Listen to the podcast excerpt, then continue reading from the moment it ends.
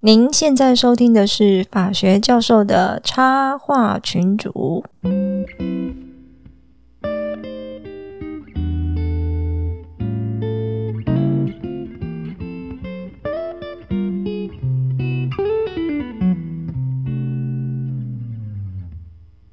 各位听众朋友，大家好，我是江教授，嘿，我是水宝，我是东海湖，我是熊赞，熊赞律师，为什么只有熊赞而已？啊，我们的来宾，呃，我是 Casper，呃，我是来自 Crypto Camp，哦，欢迎欢迎欢迎 Crypto Camp 的 Casper 大大，耶！哦，Crypto Camp 的 Test 大大了。为什么今天我们要做虚拟货币呢？比特币不是跌回来，以太币也跌回来了吗？嗯，对啊，这两天这几天，呃，如果有各位有关系，我是都没在看的。有在关心的话，就是从从六万一直一路杀到三万八，哈，毫不留情。然后，所以现在可以再进场吗？啊，买问。我们待会再问问问，哪次不买？对对，我们我们待会再问专家。为什么今天我们又要讲币圈呢？就是跌了，为什么要讲呢？因为我们熊赞律师啊，我们的固定来宾，我们的旗下艺人熊丹律师，在听了我们好几集在讲呃虚拟货币，嗯嗯的时候，觉得。太官方、太学术了，你让他自己讲，你让他对对对对，那熊正你解释啦，我不要帮你背这个，你要骂人就现在就开骂吧 并没有，并没有，好不好？我只是上次听了之后，觉得就是说有有有这个需要或有这个义务，就是说让大家了解，就是说从比较学术或比较这个监理机关的观点，好，跟真正在从事有。呃，虚拟货币产业的人之间其实是有一个非常大的鸿沟，这样。你现在就在骂人了，真正在从事 没有没有，所以他们都是 代沟这种事情是是一定会发生的，只是说有的霍斯特是真的没买过，这是对，我没买过。只是我们法学教授插画师群组呢，本来就是身兼这种就是拟平不同世代之间的鸿沟这样的重大的任务。你有不同世代有吗？你说你今天要报报名牌，我才我们才开这一集的好不好？好像我们很老的样子。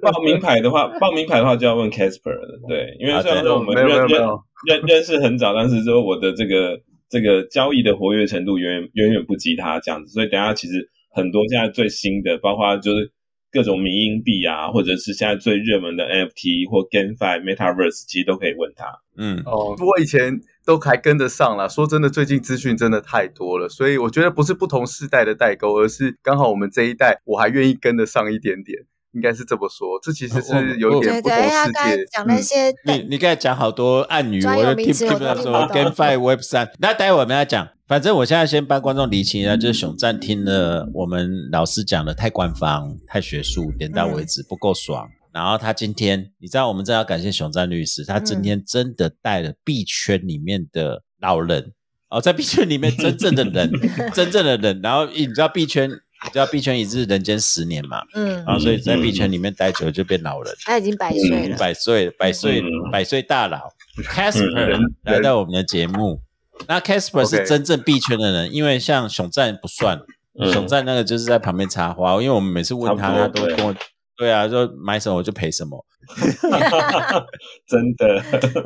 对，那我们今天谢谢熊赞带 Casper 来，Casper，你介绍一下你自己好不好？听说你真的是，哎，这个你现在有人说了，那个是熊赞讲的，我我后来也去找你的资料。是加密货币圈里面的加密货币圈啊，加加密货币圈嗯里面的教育训练啊，宣导，甚至自己现在也在 run 一间公司，对不对？你你看起来才二十岁而已，好不好？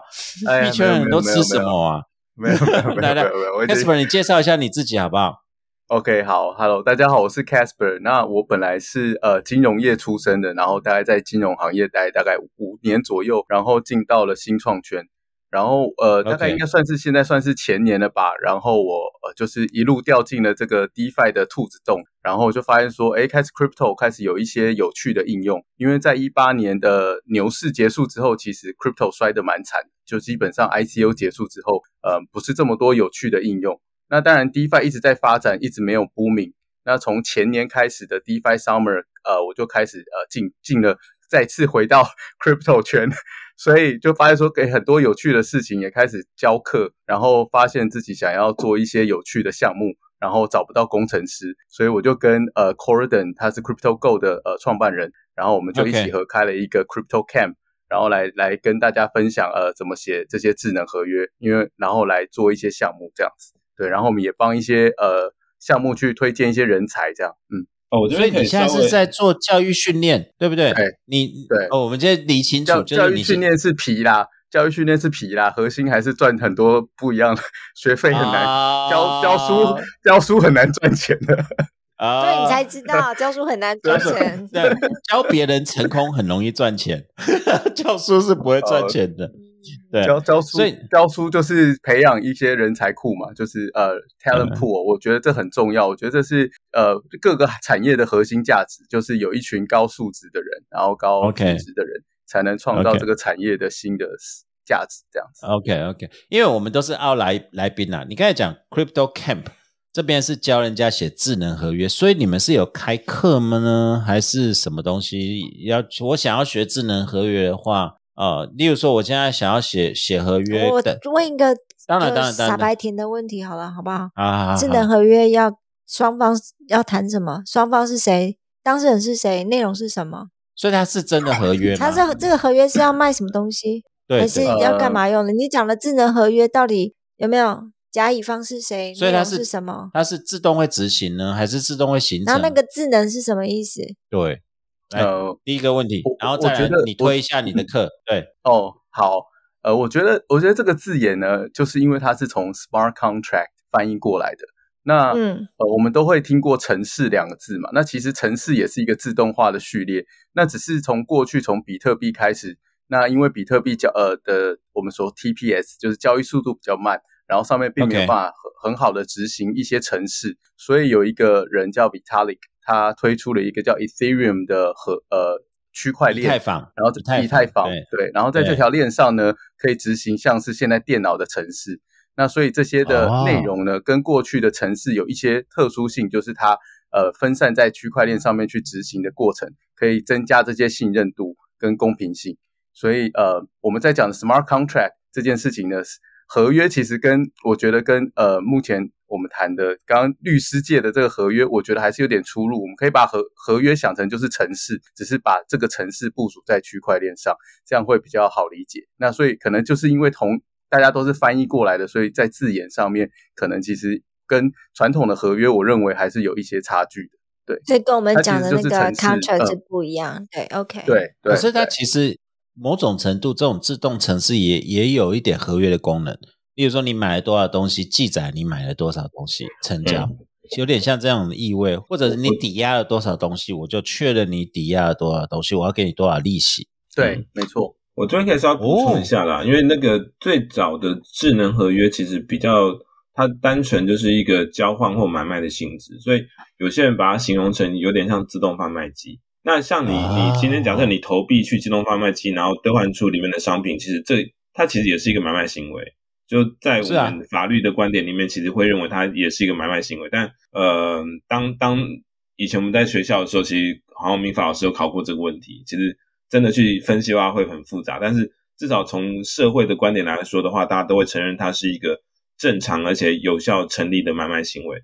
所以 smart contract 某程度。有点像这样子，但是后面其实因为又进入了 DeFi 的世界之后，其实它又变得更复杂了。例如，它会有所谓的借贷关系或抵押关系，甚至呃再进一步有人把它设计成，例如说 Perpetual Swap，就是期权交易等等的。好，所以它其实又从原本的那一种，例如说自动买卖、自动交易的这样子的一个概念，再更进一步了。那但从比较 Tech geek 的观点来说的话，或许未来真的有可能走到 code is low 的那种程度。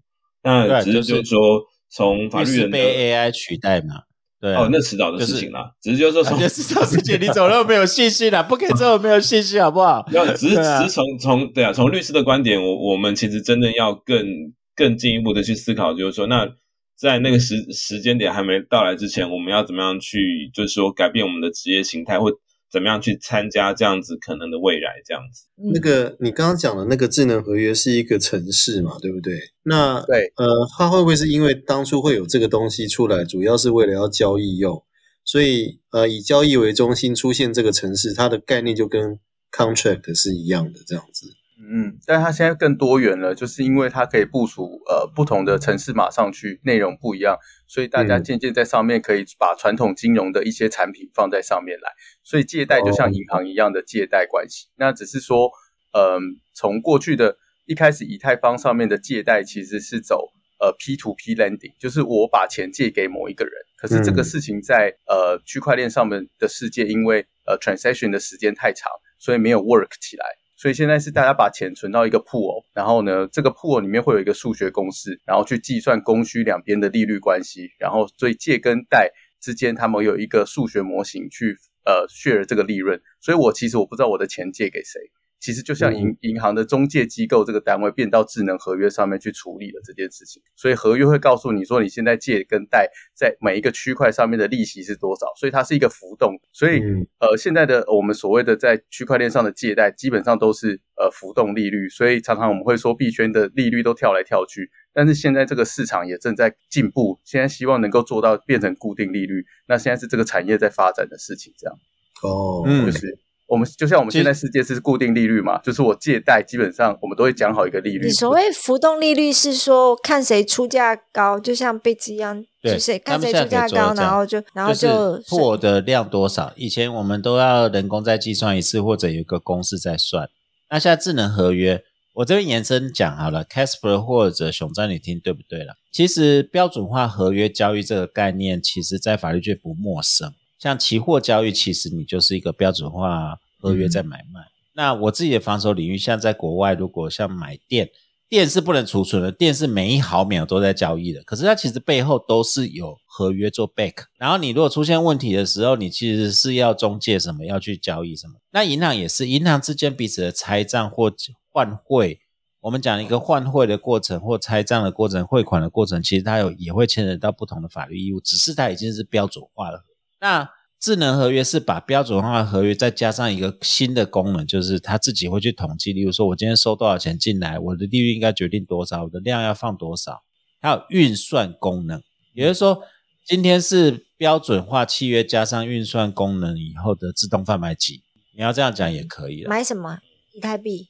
哎，没有，它上面可以卖很多东西。像现在都是，例如说我把以太币拿去换别的，我的利率要怎么决定？嗯。啊，我的换汇汇率要怎么决定？然后我我质押借款多少？哎，这个就是 Casper 你现在在在弄搞的东西嘛，对不对？嗯，这个就是刚刚讲的钱钱庄啊，对啊，钱庄啊，自动钱庄。你这样讲会让他理解吗？你这样讲会害他很紧张，因为这样到时候听这个节目，要是有金管会长官的话，就被盯上了。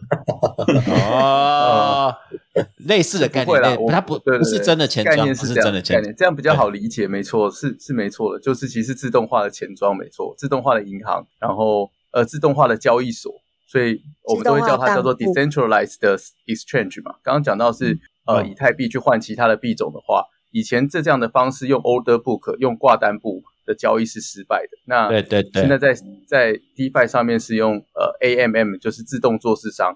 其实你是跟一个 pool 里面去做兑换，是有一个数学公关系的。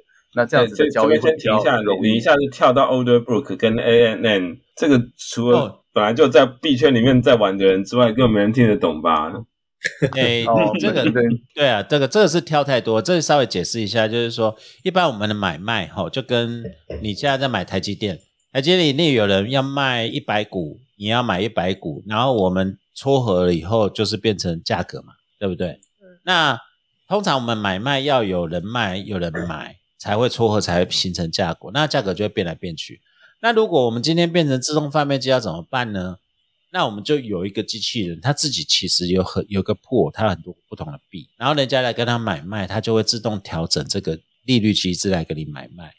是参与者多少来调整那个汇率哦，Casper，我这样讲对吗？这就是 A，就是挂单式跟 AMM 的差异啦，对啊，就是一个自营商操作者，就变成以前我们都依依赖买卖双方当事人，然后有一些自营商冲来冲去，现在不用了，要没合，干脆有一个词，今天有人愿意贡献多少钱进来，然后压多少钱进去，然后其实你就有钱可以换，然后在换的过程中，我们会发现利率多少。然后为什么有人要押进来？因为押进来里面当然手续费就要归押进来的人。那以前这种钱庄，其实这个模型就是钱庄就是这样运作，所以还是要赚手续费吗？对，银行其实都是这样运作的。银行的根本也都是这样，参与交易，参与我贡献，我今天手头上有一些钱用不到，我参与这个交换池，让人家去换。可是我要我要什么？我要我要手续费啊！嗯，对啊，钱要回来啊！对啊，那现在变成都可以自动化，是这样意思吗？Casper 还是熊仔律师？我不知道这样讲对吗？我觉得这样理解就感觉。我觉得这样理解大致上是 OK 的，对。那基本上，呃，其实像现在很流行的几个东西，像例如说，呃，最最近常被谈到像 DeFi 啊、NFT 啊或者 Metaverse。其实从我自己的观点来说的话，我觉得 DeFi 其实是最复杂的，因为它它其实后面涉及很多，就是呃金融，不管是传统金融或者新金融的一些背景知识在里面。比如说刚。刚这个香夏教授讲的好像云淡风轻，但是这个如果不是因为你自己以前就是混金融圈的，你大概也很难讲讲讲得出为什么他的那个交易跟他的撮合是这样子设计的。呃，就这本质就是，其实我们就是赚中间财跟汇差跟手续费嘛。对对，其实但是现在只是变得跟呃传统的金融机构其实都是做，就它的。基本的呃，基本的逻辑其实是非常接近的，只是它让这件事情从原本只能由特定的大型金融机构来做，变成就是说今天一个分散式的，然后呢，就是说你可能你只是一个一个工程师，但你设计出一个很好的运作模式，那你就可以来做这些金融机构的生意。这个其实某程度也就是呃，所谓区块链金融或者现在最流行的 DeFi 它的魅力所在，这样子。熊赞点到重点。就是说，像 Casper，你如果你写了一个很棒的城市，然后大家都爱用，然后去换钱都用这个城市，那银行要混什么？那银行就要围 围围剿你们，说你们这是诈骗。我们就我们没有牌照，为什么可以做这件事情嘛？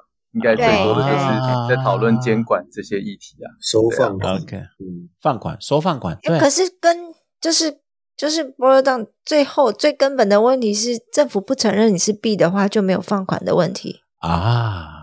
这个是一点，哎，我们先让 Casper 讲完他的课，他的营运。我们刚才不是要跟你讲，就我们要扯一堆，这这对来宾很不好意思。你先讲完，然后我们再讲这个，因为这个是熊赞要讲的，就是说他为什么认为不错不不足的地方要补充。来，Casper，智能合约，所以要学这个要找你，对不对？啊，如果像我们这种文组的，不会电脑，也不会数学，不会写程式，不会写程式，那有救吗？能参与吗？你想要干嘛？我我觉得我现在看到这个市场非常蓬勃，除了当然我觉得工程师是呃能够在市场里面贡献价值之外，但是其实每一个参与者如果愿意进到这市场的话，也会带来很大的贡献。其实你会发现说，呃呃这个圈子用的社群软体是 Discord 跟 Twitter，然后还有 Telegram。那其实，在上面每天都有非常多的资讯的交流。那其实是很多项目，其实在经营的时候，他们是透过 Discord 上面。然后来去跟呃社群的人去分享，其实这样子的行销人才或是社群驱动人才非常稀缺，但是他的专业度不会输，也虽然他可能不一定要会写程式，但是他要对于社群的理解跟如何呃扮演向上管理，向上管理就是项目方，向下管理就是社群的人，怎么样扮演好一个像是我们讲的这个叫 moderator 大使这种工作，未来会非常蓬勃发展，因为大家会发现说，我只要可能参加三个项目，可能今天的。呃，收入其实就可以很高，而且其实很多项目是很愿意分享他们的资源。那你这个圈子也不容易进去，能够找到对这市场有理解、能够去听懂社群需求的人，这种是最稀缺的。所以这个世界已经变成。呃，我们这个圈子不是在谈 top down，就是说，呃，上面想好很多东西，然后才去命令大家要做什么，不是，是社群告诉项目方我们想要什么，然后大家一起成长。那这样子的人才会非常稀缺，所以我我认为在工程师之外，其实现在的这样的人才，其实薪水也不会输给工程师。没有，你你还是没有回答问题。我 你刚才其实就已经回答，就是你们这些文主就算了啦，就没有没有没有没有去做骗人的事情就好了。我要平反一下哦，我要平反一下，人家还是很有价值的。现在现在现在法学院也开始在学城市设计的哦。我们那个就是这几年，对，去那个真的 U C Berkeley 念书的学弟妹，他们有回报说，我们现在学校有开 Python 的编码课程哦。因为我要我这边要讲说，我们这个节目以前访问过那个谢明成大法官，嗯，他那时候谢明阳谢明阳大法官哦，谢明成，你在讲谁啊？蔡明诚跟谢明蔡明诚跟 谢明明阳的合体是吧？呃，然后谢明阳那时候就是要学 Python，然后有组了一个团，然后就就有一堆人上了，然后我们就自知说，诶我高中数学差点被当了，那写程式怎么办这样子？然后我们这些文组就有自认，好啦，那个 Casper 刚才已经讲，我们有另外的功能了嘛，对不对？嗯，来，有有很有价。值，很有价值。嗯，好啦好啦好啦，熊很稀缺文主的至文主的至少可以当韭菜嘛。哎对对对对，人人都可以当韭菜的，我们都是从韭菜开始的。对啊，OK，时间关系，前面扯那么多，熊赞你 Casper，熊赞，尤其熊赞你就讲了，你是为了什么想要带 Casper 来，想要跟大家讲说，到底币圈是真相是什么？它其实真正的未来是什么？然后我们待会会拷问 Casper，这样可以吗？可以啊，当然没问题啊。其实我来来来重点是希望就是说，大家也可以从就是另外一边听到一些比较正向的，对于就是说呃，就是虚虚拟货币，或者就是说这一些人到底在搞什么东西。那我这边其实要补充一个背景知识，就是说，其实当我们在两三年前，例如说可能二零一七、二零一八才刚刚开始接触 crypto 的时候，那时候台湾就是呃有接触或者有使用过比特币或者其他虚拟货币的人，可能只有占一 percent 左右而已。嗯，可是就我的了解到，高估哦，对，哎，对，但是到今年到现在的话，我自己预估应该超过十 percent 的呃台湾在台湾的这边的人，其实都有呃接触或使用过虚拟货币，所以它其实已经变成一个哦非、非常小众的一个东西，其实变成就是说大家是大安区吧，还是信义没区吧？有没有，你看你你自己看你自己身边的朋友，包括你自己，就是说只有我而已啊，已经有有开始稍微接触，我说接触我被不是说不是说大量的投资假的比特币给东海湖哎。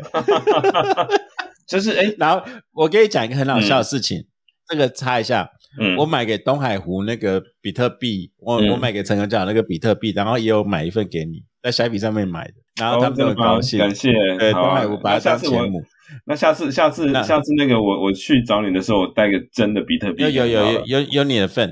然后嗯。我是把它到 FB 哦，抱歉嗯，Casper，我们这种老人只用 FB 哈 Discord 那是我也我也我也是老人，我也是老人，我也会用 FB 啊。对，我我是只用 FB 好不好？我连 S IG 都不会用。没有，我在我在讲，就是说我把它贴 po 到 FB，然后一堆我们的朋友就开始私讯我。原来比特币有实体，你不早讲，我早就买了啊！就是因为不晓得去哪里买啊，然后一直问我说这个一块多少钱啊？然后你知道他们其实都听过比特币，就说要买啊，要买个不知道去哪里买，说哎你有你为什么不跟我讲？就一颗跟我讲去哪里买银楼啊，还是哪里买啊？对不对？我要买啊，对啊。嗯，所以哎很需要科普的。对啊，大家对于这个真实的状况是这个样子哦，嗯，是啊，大家都听过比特币，大家都要比特币。你知道那一天还有东海湖，还有人因为东海湖他拿了两颗比特币假的玩具偷了，然后人家这样跟东海湖讲说你发了。然后说你们家制作人是怎么一回事？你们节目是收随多收了多少多少业配？要多少有多少。要多少？一个人发一个人年终奖金，一个没有业配的节目，一个没有做什么的节目，竟然制作人会发给大家的 partner 一个人两颗比特币。你要狗狗币我也有，Casper，你真的我听了会笑死。然后别人说啊，你们节目不是都不收叶配，为什么可以发两颗比特币？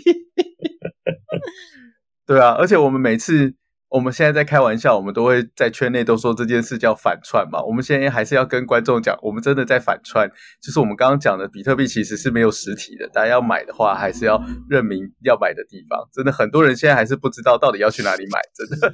但是真的，我的朋友们真的一堆十个，我后来跟他们讲，你们去虾皮买，他说虾皮可以买到哦，他说不是去银楼买哦，我是跟你们讲真的，就是我是回应的，就是熊赞就十 percent，听过是听过，十 percent 听过，可是真正理解的，或者是真正有参与的，可能有 wallet 在信义区可能有十 percent，可能还要还是少了一些。对，来来来来来，我插了熊赞跟开始了，熊赞继续。不会不会，就是说，呃，anyway，我就是说，这个东西其实我会觉得它已已经从一个非常小众的一个题目，变成就是说，其实你你在呃你在现代社会，其实你要生活，或者是甚至讲白了，如果说你要找一个可能的投资的呃投资的标的的话，就算你不呃不进入这个相关的市场去进行投资，至少你要大概了解一下它是什么。那你如果说一直都是用一个比较恐惧或比较负面的观点去。看待这件事情的话，你其实没办法呃正确的理解它到底是什么。对，但但有一些平心静气就对。对，就是它它它作为一个，因为它作为一个啊技术中性的一个东西的话，那但有可能会被滥用。但是它其实，在呃另外一方面，它其实也创造出很多新的价值跟很多的可能性存在。对。哎，我们这样讲会不会把我们把我们节目的痛调带到那种，例如说那个后面那种宗教台的那种感觉？这样不会啦，我们那个是宝博，现在已经变宗教台，宝博已经变 NFT 宗教台，我不会啦。对啊，来 What？你现在要跟大家讲，来 Casper，来这个就是，所以会不会，所以会不会到十万块吗？会不会到十万美金吗？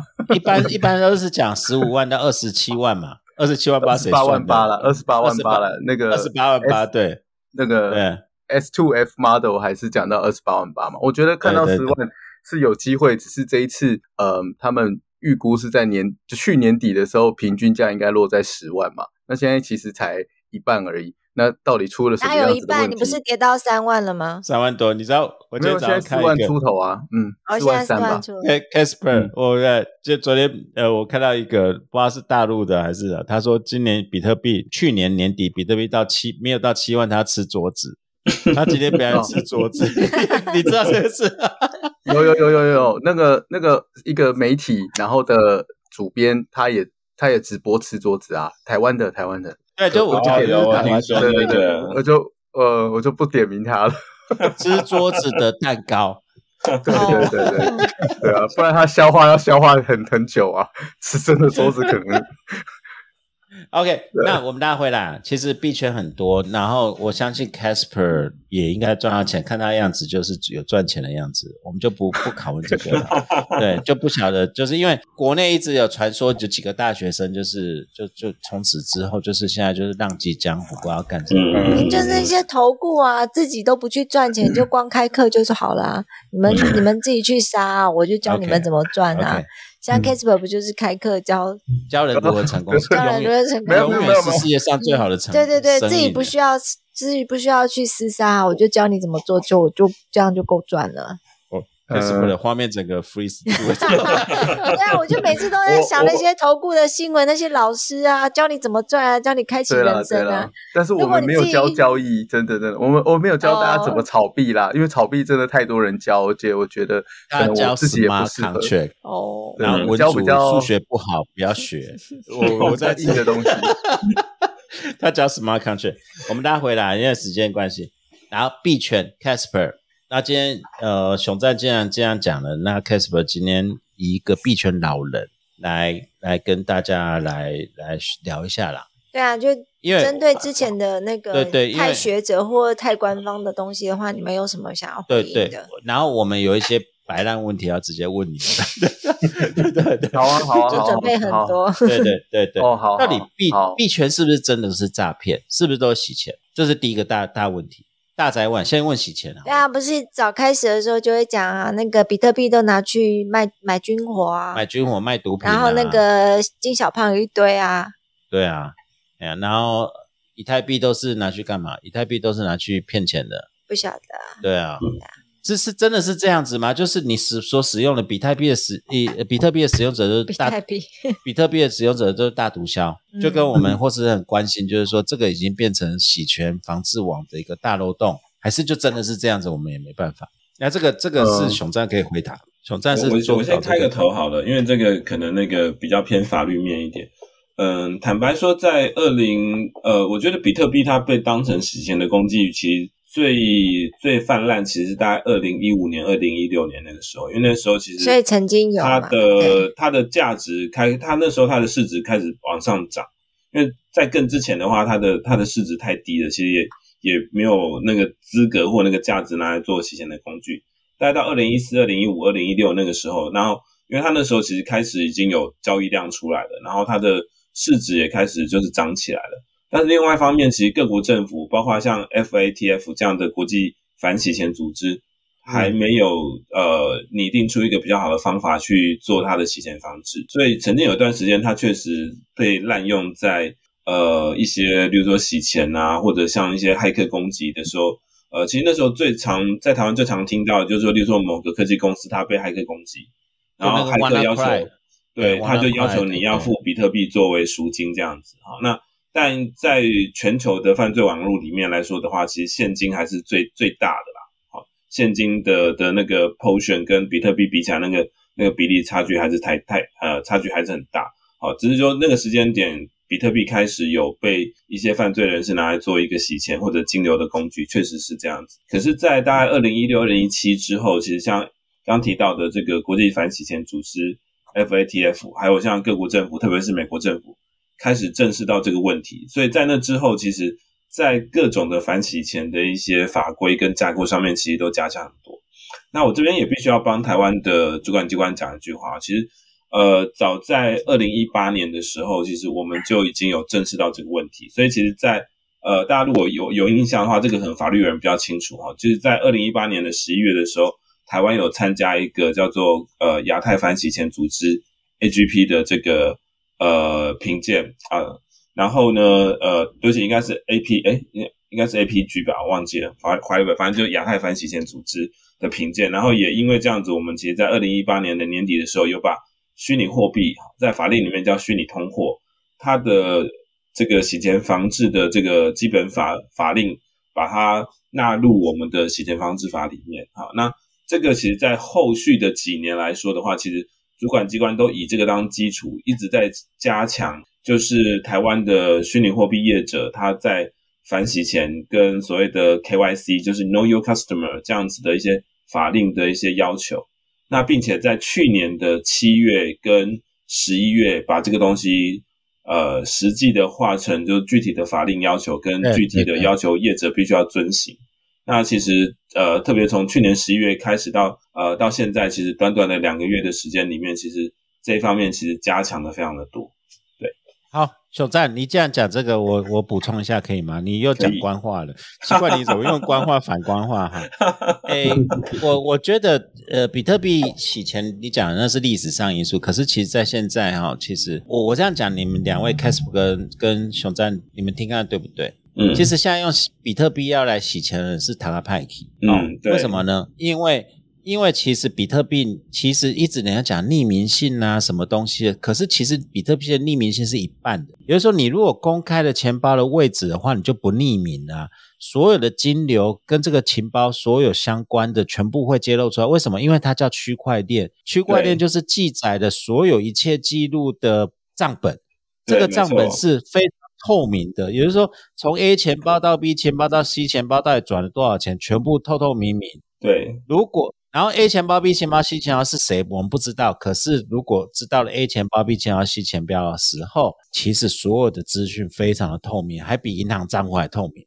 对，没错，因为它就是区块链呐。那所以其实现在我们现在美国监管机关跟台湾监管机关抓什么？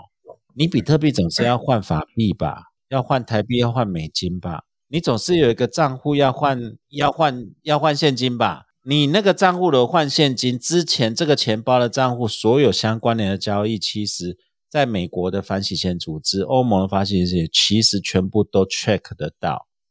也就是说，从你换现金那一刻开始，你前面所有几乎所有的交易都抓抓得到，除非你用什么？你用混钱包的方式。混钱包的方式就是跟其实跟现在的诈骗银行一样的诈骗账户一样，他用很多小的高频交易，十块钱、二十块一直汇，一直汇，汇到说你搞不清楚账户是哪一个。但是现在这种所谓的混钱包交易是在欧盟跟美国很多国家都是完全禁止哦，就是他直接抓源头啦，你不准混钱包，所有钱包必须清清楚楚，你要匿名没关系，但是你只要有一个要去换法币，后面就是一个种子，全部都抓得出来。那现在的。大部分的现况是这样子，所以其实跟我们学者在想的，好像有一点，就是我我坦白讲，为什么美国不担心，台湾不担心，很多地方都不担心，只有大陆在担心呢？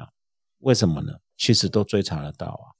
我不知道熊赞或 Casper 有没有对这个有没有什么评论？这是我我查到的啦。哦，我我觉得我觉得这个其实不是我，我没有在洗钱，所以对对对对，但是实际的现况嘛，但是如果要真的要呃，你总是有个钱包，钱包要换钱嘛，对不对？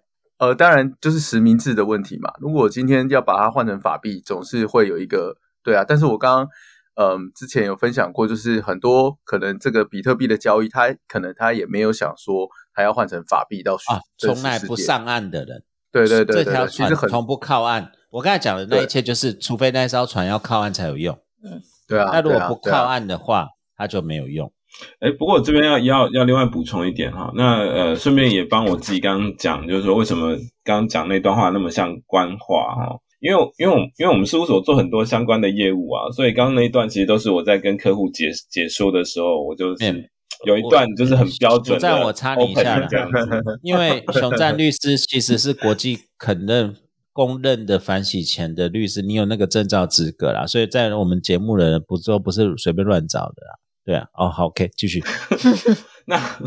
所以，所以那个其实都是很，就是就是不好意思，那个是业务语言这样子，就是就是很很很顺的 opening 就这样讲完。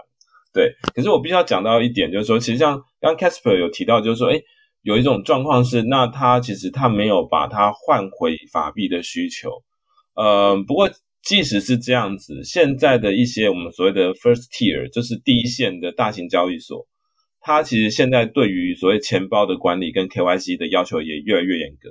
很严格，他甚至就是说，即使你没有说要把它换回法币的这个需求，他也会要求，就是说你一定要做到一定的程度的 KYC，而且就像刚那个香亚教授讲的，就是说，呃，所谓混币器啊，或者是你有很多不正常的这个高频交易或很不正常的这个呃虚拟货币的资金往来情况，他们的反洗钱的人员是会主动跟你联系的，要求你理清，好，因为呃，因为刚好上个礼拜就刚好。帮我客户也帮我自己处理过一些类似的一些状况，这样子。哦，你钱被扣了是不是？没有啦，就是说进出比较大一点，这样子就被被 被被打来打电话来关切这样子。对，嗯，会啊会啊，他会不知道这笔钱为什么你打进来要把它换成法币嘛？对啊，很多时候都是这样才会被关心。所以其实你知道，其实区块链反而是反洗钱银行监管人的天堂，你知道吗？它。每一个账本都理得清清楚楚的，诶那比银行账本还清楚，诶我不知道 Casper，我这个观点你能接受吗？因为它就很透明啊，ET Scan 或者比特币 Scan 上面所有的公链上面都看得到你所有的交易的的过程跟流程啊。对，但是他就是不知道是谁嘛。那或许就是其实呃，我们有的时候我们在这个圈子里面，我们会谈呃，有一些账户叫做金鱼的账户，我们会可能知道它背后是谁，包含看它的部位。然后看它的筹码，那对一般人来讲，他其实今天要开一个钱包的门槛其实很低，可能有一个好像你可能呃，他平常交易是用这个，可是他事实上有很多藏钱的账户，对，所以其实要真的要追查到人，其实，在虚拟世界里面，在 crypto 里面，其实还是很困难的。进到我认为的中心化交易所，嗯，是简单的，这边其实太多可以追查的。但是其实这也就是为什么 DeFi 很多呃，我刚刚讲的这些金鱼，他们现在交易都在 DeFi 上，因为他们不想要被追查这个 track。我今天我在呃，刚呃，可能就是熊赞律师讲到的这些 Tier One 的交易所，我今天买卖什么，其实他都知道啊，所以他们不希望被人家知道说我我交易了哪些东西，所以他还是倾向可能用一些其他的呃钱包在区块链上面去做一些 DeFi 的交易，然后这些部分比较难以被追查这样子。OK，所以其实你我不靠岸，我也可以靠 DeFi 嘛，对不对？对吧？而且而且比特币其实可以避险啊。我我今天想说我要换成不要换成法币，我换成稳定币就避险了嘛。就等于是我今天收到啊收到比特币或收 USDT，我其实我没有价格风险，我只有汇率风险嘛。就是当然对，就看它当当国有没有它的 USDT 这样子。我可以美金的币，现在也有欧元的，现在也有日元的。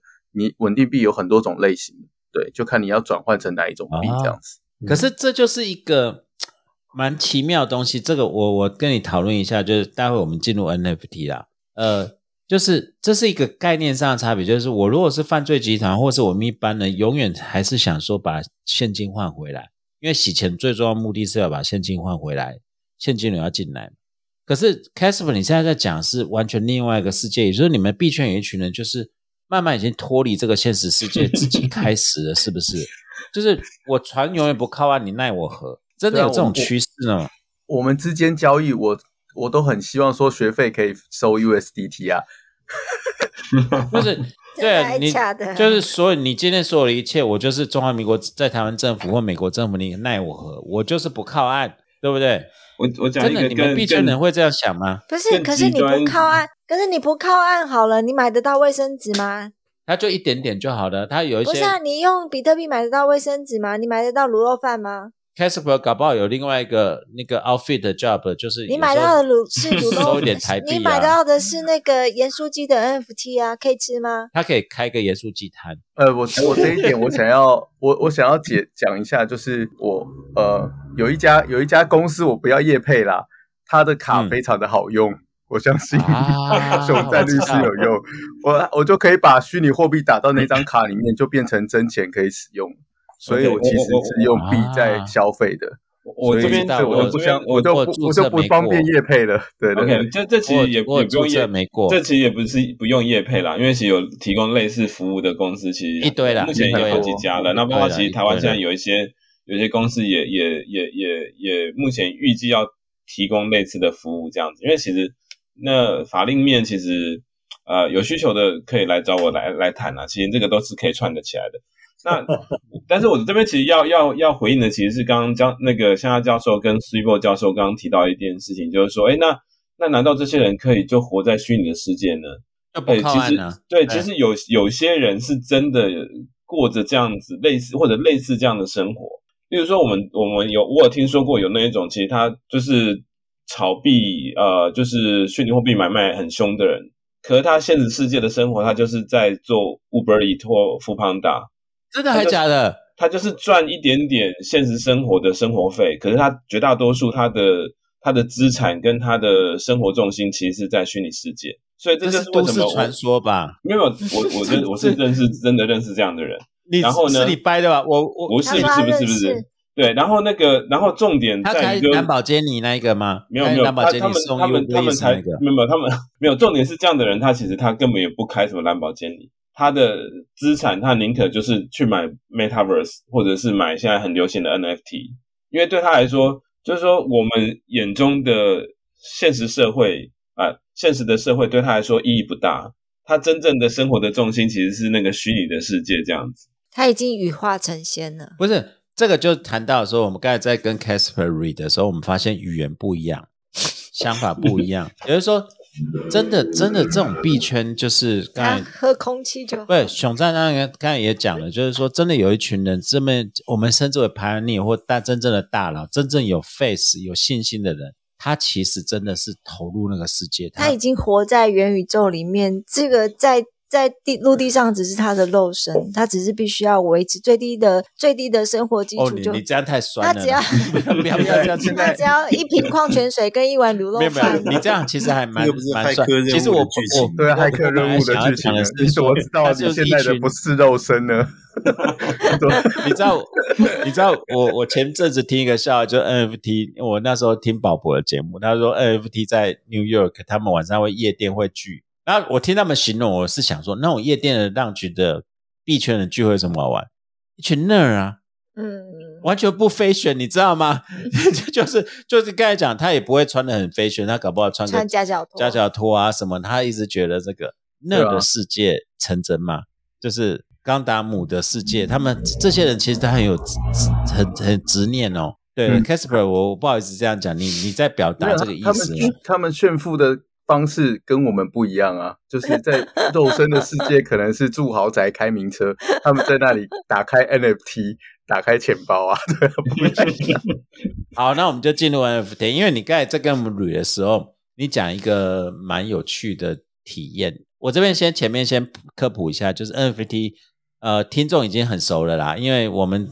我们这里讲 NFT 好几次，然后最近听说是那个连高雄的永远长生不老的那个叫那个自漏水那个陈先生，嗯，也有出 NFT 娃娃脸啊，娃娃脸，他不是长沙，他是然娃娃脸，后四大夜市的咸酥鸡，抓肉娃娃脸，对，抓肉抓肉娃娃脸出 NFT，然后我看跟 NFT 一千份，限一千份嘛，嗯，然后再来我们那个四大夜市的盐酥鸡摊也出 NFT 的嘛。还有泡那个 bubble tea 也有啊。对，，bubble，哎，那个那个可以换呢，那个他们 NFT 真的可以换盐酥鸡，哎，等一下，等一下，等一下，那划得来吗？你买那个 NFT，对对对，这个这个问题啊。这划得来？然后第二个，我今天比较击溃我的，我今天在看到有个印尼有一个长得很丑的那个那个年轻人，他的自拍像，然后他在他在 OpenSea 上面卖到好几千万美金，哎，这就是好几好几百个以太。林北在上去年就在 NFT 上面把我女儿画上面挂上去，都没人买啊，为什么呢？对啊因为这个圈，NFT 子，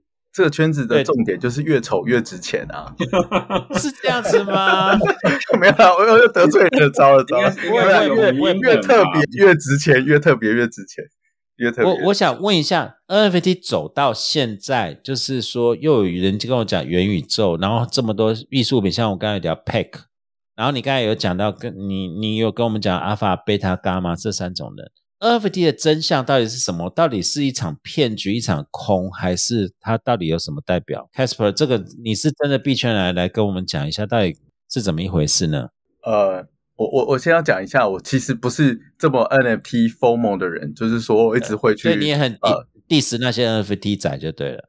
哦，但我看得我看得懂一些我认同的 NFT 的价值，我并不会说它是目前大家这么 diss 的状况，它 NFT 没有价值。我认为它还是追求一些共识，只是这个共识是社区的共识，不是大家心心中想的区块链的共识。哦，认为 NFT 就是去中心化的，它是去中心化的没错，但是呃，目前的呃项目方都还是比较中心化的人，所以我刚刚有讲说，我目前看到三种类型的 NFT 是我认为是有价值的。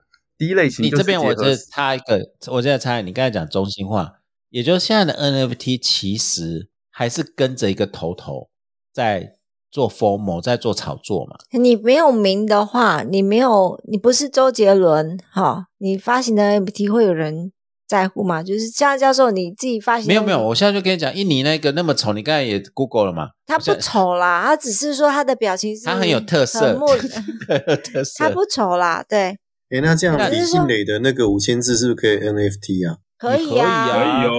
应该会很多人买。那那个监视器照片就可以 NFT 好几张了，好不好？哎，对对对对对，一套你看从编号一到编号一百还不一样哎，对啊。我们回到这个就是会有买到假的问题嘛，就是任何人都可以发行李静蕾的五十千字 NFT，对这个我要买的是李静蕾发行的 NFT，所以那个 token ID 会不一样。这是其实大家买的是一个 token ID 的编号，还有放在你的钱包，所以它可以记录谁买了，这是关键。所以大家就是刚刚一开始有讨论到说，到底买 NFT 是买一个冠名权，还是一张数位收据？我觉得各有各的说法，但是事实上，其实你没有买到那张图，因为现在所有的商业运用，现在买 NFT 的时候，后面都会标注说你不能二创，你不能参与呃商业行为，因为现在其实你不是真的买到那张图，其实你是买到一个 token 的 ID，你曾经持有这个 ID，所以其实现在你要拿它去赚钱，要看一下各个 NFT 它的一些商业规则。其实现在这个也开始在讨所以论。我现在我现在买的配合东西，我不能拿出来不行不行，你不行不行不行，你这样子违反著作权法。为什么？我没有买到他的你不是著作权的东西你没啊。no no no no no no no，你不能拿去二创，你不能拿，甚至还有商标的问题。这个很奇怪。我以前如果买了一个真实的画，我真的很 diss 这个作者，我开一个记者或者拍个 YouTube，然后开始我拿拿墨汁乱涂它，那是我的自由。那是所有权问题，就是所有权的问题。你说那乾隆 NFT 皇帝是吗？对啊，对啊，对啊，对啊。那 NFT 到底买在到什么上面盖章就对了，这样。对啊，嗯那个是美化。我今天是说，例如说，今天我买到，例如说李静蕾说 NFT 全部被给红红收回去了，然后收回去，他就在前面这样子，就拿个什么东西在贴啊，没有意义啊。打李静蕾他再发就好了啊。啊，You got a point。对啊，Casper，这就是我们的问题啊。我我刚刚就是问呢、NFT 你到底买到什么嘛？那刚刚那个 Casper 也讲了，其实有各种的解读啦，哈，那就是看你是哪一种信徒，好不好？那可是问题就是说，我们本来讲说 NFT 区块链，你今天就是买一个认证嘛，对不对？问题是这个认证本身就是假的，怎么办？嗯嗯就刚才提到说，你这个你必须信任这个发不是行的人。对，因为李静蕾的那个五千字已经放在网络上，任何人都可以拿去发 NFT，哪一个是李静蕾发的？嗯，啊，这是第一个问题。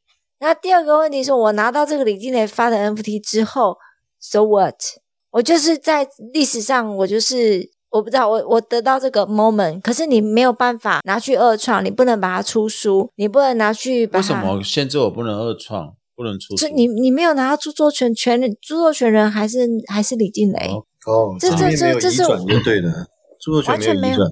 没有没有没有，对啊，没有权没有啊，完全没有啊没有移转甚至你拿去做任何的利用的话，是侵害他的权利啊。除非是不是像 Casper，如果我在智能合约加一条，就是说我今天买到这个 token，它会彰显什么著作财产权或者某种权利，可以这样做吗？可以啊，有些有些是可以商业运用的。你买的话，现在因为大家发现说，如果限制这么多，大家就不想买了，所以他会说，哎，其实是可以二创的。如果你持有这个 NFT，现在的状况是说，到底应该持有多久才算真正持有？我如果现在持有这一段期间，然后我就发行那个二创的 T 恤，那我就可以把这个 token 转给别人，那那个人也可以再继续发嘛。现在是这件事情很难去定义。现在就是说那个源头权，然后再来 Casper，不好意思，我要理清你，因为我们是法学教授群组，我们没有“二创”这个字，叫 延伸哦不不好意创思不好意作。思衍生著作，生衍生著作衍生著作，对，衍生著作，对。对你。刚好但是你讲二创是对，二创大家都聊，大家聊。可以可以哈，对那所以，我今天今天左手进，然后我做个所谓的二创，然后右手就出了，然后下一个人又继续。对啊，我我觉得这是一个老鼠会，到底谁是最后一只老鼠？对啊对啊，例例如说，我今天买周杰伦那个，他都没有个权利说，我可以去分配。例如说，以后这个歌，因为我是前十名的白金，我可以跟着分论吗？对对对，我我是前十名的白金 NFT 持有者，我是不是可以跟着分论？然后周杰伦是说你假巴雄鹰，对啊，你 你买的是你家的事了。对啊那，到底我买到什么 e r 你刚才讲的是一个，其实你们币圈人在想是不一样。你你觉得是买到一个体验，一个我我觉得蛮蛮好奇的。你们其实我们一般人呃庸俗的想法跟你们在币圈人在想是不一样，是不是？庸俗的想法呃我我。先我先就刚刚的分润这件事情来讲，就是 NFT 的为什么可以鼓励数位创作者的分润，其实是嗯是可以写在智能合约。当我这 NFT 交易的时候，原来的第一创作者他可以持续的得到呃我们交易的手续费的分润，这件事情是可以的。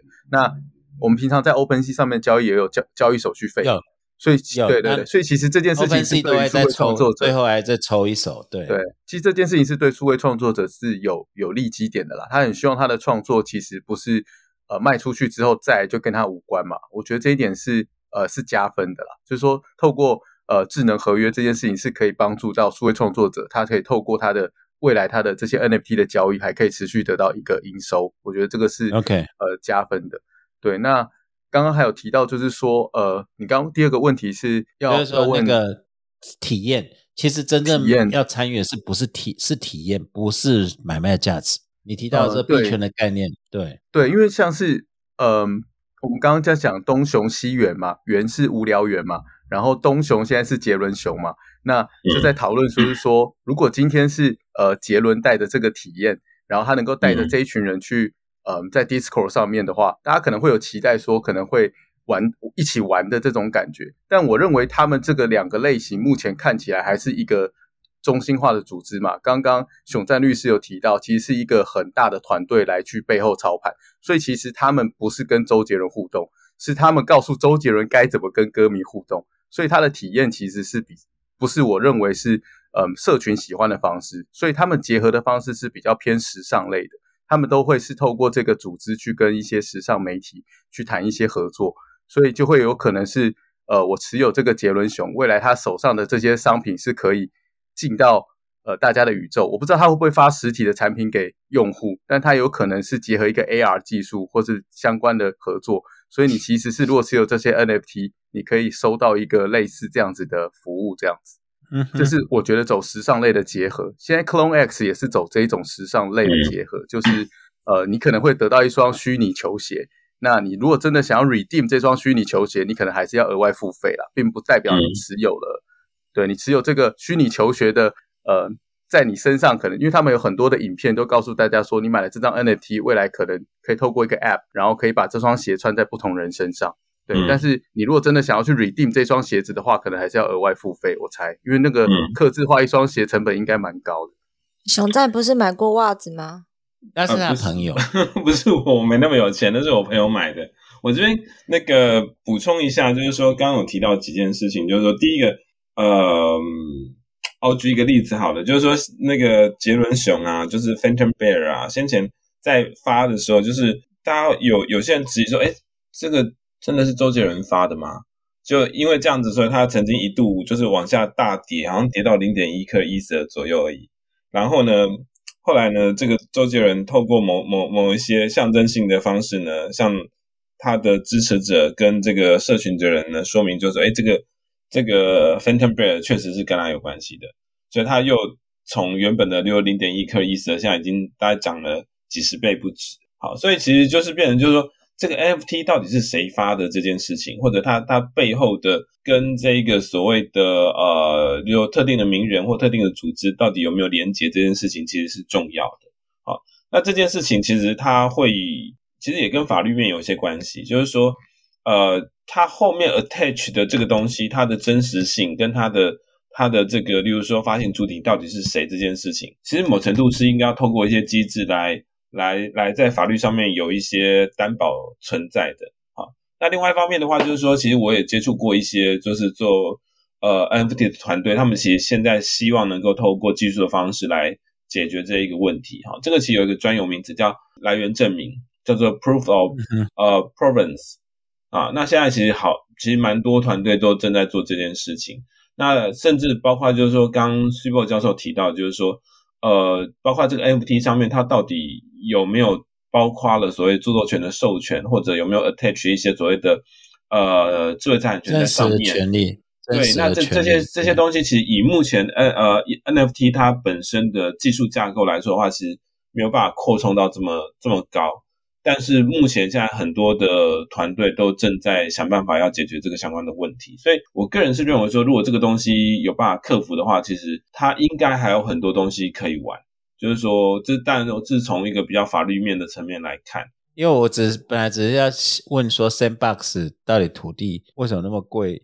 我买的问题，我你们讲那么多太高大上，我就还是有可能，还是有可能 NFT 是另外一种权利，有没有？东海，我等下东海我你讲，你你再讲一次，还还是有可能 NFT 它本身是另外一种新的权利。哦，这个什么权利？对，什么权利？怎么去叫 NFT 啊？就是这是大在问，这真的是大在问。其实有有有有有有人是是有提出过这样子的的想法，而且是呃国内的一个法律界的一个一个很很很受我敬重的一个前辈。有一次，大家在研讨会的时候，大家在这边聊，说那 NFT 到底你到底买了一个什么东西？然后他有提出一个类似像东海吴教授这样的一个想法，就他会不会就是一个新的东西？他在敷衍你啦！啊，你知道法学大佬就是这样嘛？就是他就是 这个一句话就惊动四座，这样就嗯。果然是那都是你的后设，那都是你自己 后面在想象。所以，所以东海吴也是法学大佬，所以大佬、大佬、大佬、大佬、大佬、这个大佬的想法都一样。就是他讲一句话，随便讲一句话，你就要自己去想象。他是不是？呃，我我觉得东海我那个想法是对，就是说，其实 NFT 它因为刚才等一下我们再问 Casper，它其实可以靠科技实现的东西很多，例如说。来源证明啊，区分证明、限量啊等等，数位耗尽，对它也可以做数位耗尽的工作。就是我们以前讲著作权法里面常常没有讲数位耗尽，它可以它可以让它限量一百分就是一百分，不可能没有的，比公证人还清楚。嗯，那其实从这个功能反推，其实可以想象出它有一些用处啦，这是事实哦，这是事实哦。对啊，张海武你觉得嘞？嗯。因为我觉得这个问题是哲学啊，对哦，对我我我觉得本质没有变啦。我觉得以法律的角度来看，我觉得不管是 NFT 或是 DeFi，就是像是 DeFi 谈的是金融嘛，我觉得那些金融关系传统金融都有，就是金融本质就是跨级的价值交换。N NFT 上面也是一样，我认为现在呃谈到的不包含著作权或是任何刚刚大家谈的那些权利，其实那些字眼对我有点困难，但我认为本质的东西。应该不会是有新的，只是说怎么去定义它这样子。它就是一个金融商品嘛？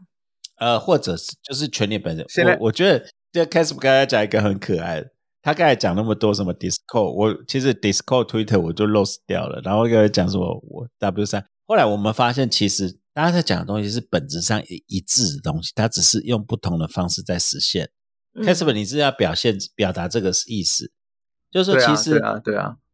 Blockchain 它其实在实现的东西，反而会帮我们现在这很很虚无缥缈的东西，反而能够，例如说法律上的权利能不能分割，能不能确定，它反而 Blockchain 可以帮你实现呢？嗯，是是有有机会的。但是刚刚讲到 NFT 到底是不是金融商品这件事情，现在就是真的也在讨论，因为如果定义下去了，现在大家都超紧张。现在 NFT。所以我在这边要表达，他不是，他不是。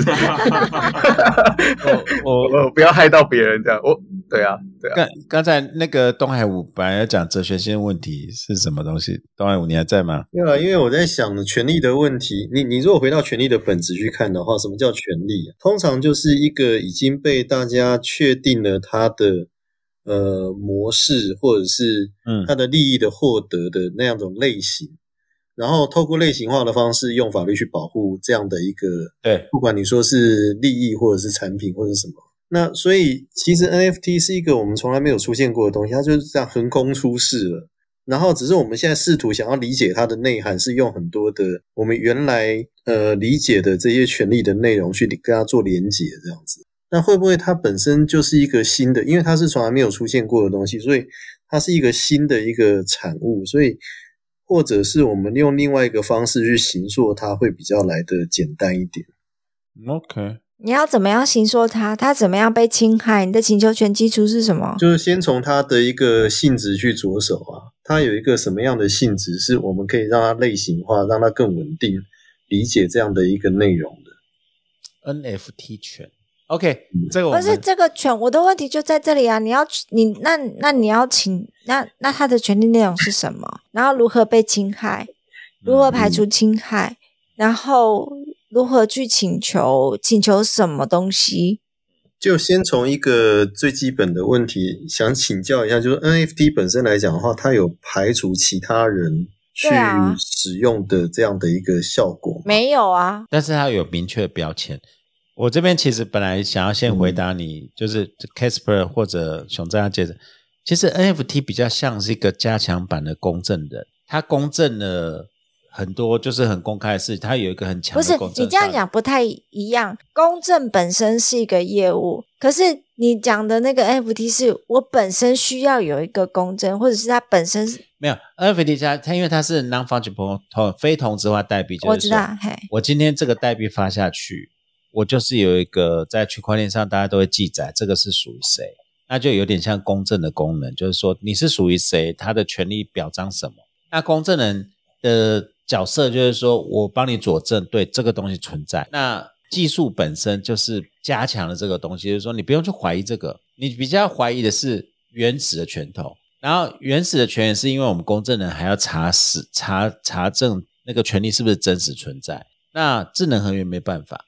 智能也只能说发行方说了算数，但是只要一发现，如果确定发行方是真实的，这个就是真实的，就是因为这个是区块链的特性嘛，它是一个没有办法改变的步我的问题是说，你讲的公正的问题的话，公正本身是一个业务，公正是在第三方去证明你这两方，对对对对。可是，在 NFT 也好，或者是你讲的那个 block 区区块链也好。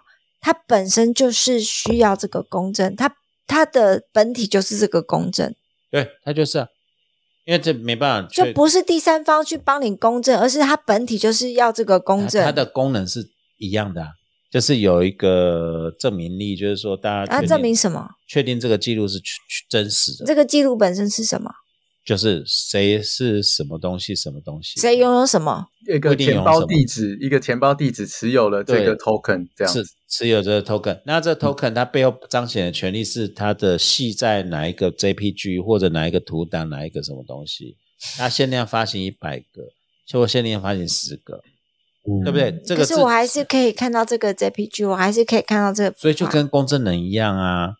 对，所以权利应该是由这个项目方。我们会才才才会有一个字叫赋能嘛，是他说这个 token 可能可以行使什么的权利，可是这件事情的执行其实要看它是否写在智能合约，因为有些说你可以来我的店喝茶，所以当你把钱包打开的时候，你打开这个 NFT 其实是要去验证你是否真的持有这个 NFT，然后把那一杯茶发给你嘛。那这件事情其实还是呃两边说好的，它并不是写在智能合约上。对，就是这个两边说好是一件很莫名其妙的事情。我今天区块链它就是一个公正的机制，我就是要去相信所有人都知道，就是记录在同一个同一个记录本上面说这件事是真的。可是最后呢，我们本来讲说区块链是去中心化没有错，可是最后我们还是要相信这两边说好，没有没有，就是发行者是不是？对，发行者他能够遵守他所讲的话。因为我们没有办法任何去制裁他，说如果我今天想说发行一千个那个 Cycle 棒，我就再再发行一千个，也没有人去理他，嗯，大家还是买单呢。哦，对，就这我们本来我本来是要去相信这个认证，结果最后还是在人的身上。对，就是我刚才其实要问的 Sandbox，因为我们要炒土地的立场，就是说，如果 Sandbox 你土地。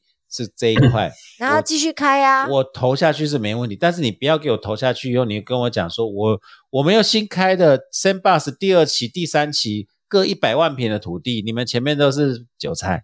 嗯，但是但是现在呃，有一些研究也在讲说，其实现在这块土地，当然我们都会说是限限量的吧，但是其实有可能不限量，它可以蒸发。这件事情我是认同的，对。然后但是。你会发现，说现在大家在 Sandbox 上面其实是拿来当 marketing 的预算，当行销预算。大家这些呃呃知名品牌那是那个那些大知名品牌啊。我只是想说，它不是金融商品。你知道，我今天跟东海武在捋这个时候，我们讲说我们的问题在哪？我们钱太少，可是我们一直想要知道有没有什么可以翻身的东西。然后 Sandbox，我就想说，如果说你要去买持分吗？对，就是因为现实土地我买不到。那我如果今天知道了，就穷在叫我买，我们今天至少可以冲一下。嗯。可是就跟 s u p e r 的疑问，就是说我今天冲一下以后。Sandbox 突然跟我讲说：“哎，这是我们第一期，我们后面还有一百期。”我我这边讲一个，我我我我这边讲一个插话，讲一个小故事好了。就是因为刚好前前几天跟一个老同学，大家在吃饭的时候聊到类似的话题，就是说今天哦，今天假设就是说大家也差不多这个同这个时代年纪，那可能大家都有些时候会有自产的需求。然后呢，今天假设呢，你买了一个在台北市的房子，那你买了什么呢？你买的是一个栖身之所。但是呢，相对的，你付出什么？你付出是未来三十年你要被这个房贷绑着，脱不了身。可是反过来呢，今天假设你你花了一个，嗯，好，大概台币三十万，好，你买一个一个 sandbox 上面的一小块土地，好了，那你买的是什么呢？你买的是一个梦想，你买的是希望，就是说，或许五年、十年之后，假设它涨到一百倍、一千倍的话，那你就自由了。所以你买的是一个，烧哎，不能烧，他去烧哎，因为因为，但未未或许未来可能可能若干年之后，搞不好这个人的这个那个意识真的可以 upload 到 Metaverse 好了好了，但是我们但是我但是我相信，就是说去买 Sandbox 土地的人，其实他不是期待这件事情，他其实是买一个就是一个一个未来增值的投资希望这样子。对对，他他他买的是一个我期待，就是说我。未来五年、十年之后，我有机会可以财富自由这样子。所以，他这个这个虽然一样是买土地，但你买现实的土地跟买虚拟的土地呢，你其实是走的是完全相反的方向。哎，你一定要先有一个现实的土地，你才有办法去办法去想虚拟的土地。错。现在就是你现在没有一个去，没有一个刚刚讲的虚拟，没有一个栖身之所，你怎么去想元宇宙的？没有，我跟你讲，现在其实这就是我今天要跟，就是又回到肉身，然后我们今天要跟 Casper 跟跟熊丹律师要聊就这个，因为现在其实就是我那天听到那个古埃在讲说，很多年轻人现在在币圈，因为这前几年币圈很好做，那其实现在币圈其实还蛮复杂的，就是说。很多人其实是你也要承认，他希望能压一只，他就能上去，就跟航海航海王一样。对啊，我不知道 Casper 跟跟熊张律师，你们有对我们刚才讲那么多，有有这个这个是一个很核心的议题啊。对啊，我我我觉得想想法是什么？我觉得年轻人在想的事情是我我不想要买实实际的土地，是因为我认为这个已经被你们这些传统金融人玩坏了。那我就想说，我在我的新世界里面可以去，或者他根本就买不起啊，他买不起现实。他现在反而他的他的以太可以很快的去买到对 Sandbox 的土地嘛？那 Sandbox 的土地能做的事情，即使我们刚刚讲到的是数量可能不是稀缺的，但是在 San 在 Nike 旁边是稀缺的啊。所以，可是你现在去买那个旁边，我举例啦，我举例在在最热闹的旁边是稀缺的，所以这个台北市已经被建立起来，所以其他就涨不起来了。即使它一直超发，所以现在这个市中心已经被决定了，所以它只会越来越贵吧？那它会有复都新啊？你知道我们现在讲申霸十二公司，它会决定第二个复都新。然后你知道炒土地就是这样，造镇计划，对，造 镇对呀。我们我们台中市要中区讨完，没落是你家的事，我们就七期，七期完了以后，我们有水南，水南完了以后，我们再炒别的地方。这个我认同，一定会有人在想要在其他地方再来盖一个，再再花大钱去盖一个这样子的地方，没错啊。对对，但是核心的台北市还是越来越贵啊。嗯，然后他也会去评估这个供需原则嘛，一定是越来越多人想进来，然后真的没有地了。然后可能有一个道组织，或者是 Sandbox 里面可以透过 Sand 去投票，说我们要有新的土地之类的，它就可以开始蒸发了。这是有可能存在的事情。我我好，我现在问你一个比较本质性的问题，就是说，当然这是世代冲突了。你刚才讲到年轻人买不起土地，只要买 Sandbox 土地，可是其实颠倒了，现在买 Sandbox 土地也是老人了，老人才有权去去哄抬这个。到底这些币、这些 NFT，你今天？Casper，你在里面那么的久，你们看到是什么东西？然后对于我们这些草民、这些或者年轻人来讲，其实真的应该注意是什么东西？因为很多人迷惑，就是币圈一日，人间一年，那些价差很恐怖啊！我我现在有些学生整天在做那个机器人交易，他就很爽了。你你有什么看法？就是真的对币圈这个事情，因为你是我知道，我我们 从熊在，然后刚才跟聊，我们知道你是很有理念。在朝这边去做，不是只有钱，它其实有别的事情，对不对？嗯，我我我觉得现在就是呃，在一个新世界的呃开始，然后蛮多的应用。我觉得长期来看，这个已经是我们不可以去避免的趋势。那给就是新进来的人，或是大家一些建议的话，我觉得就是进到这个世界里面，其实最重要的事情是你还是要直接下手去尝试。所以说，其实是第一个建议，就是拿输的钱、输得起的钱去玩，因为这些其实都需要钱嘛。对，那你如果超过你的能力范围内，就不要去碰。那当然，诈骗还是很多，以区块链为名的诈骗更多。然后我们真的可以改天来分享诈骗案例啦。但是今天可能时间的关系，但是我认为太多，就是说，嗯。被被诈骗的也是一种学习嘛，永远用输得起的钱去玩。很多人命 NFT 也是赔了很多钱，甚至假的项目方把真的项目方下架的事情还是很多。然后，然后，所以真真假假真的都是很难看得出来。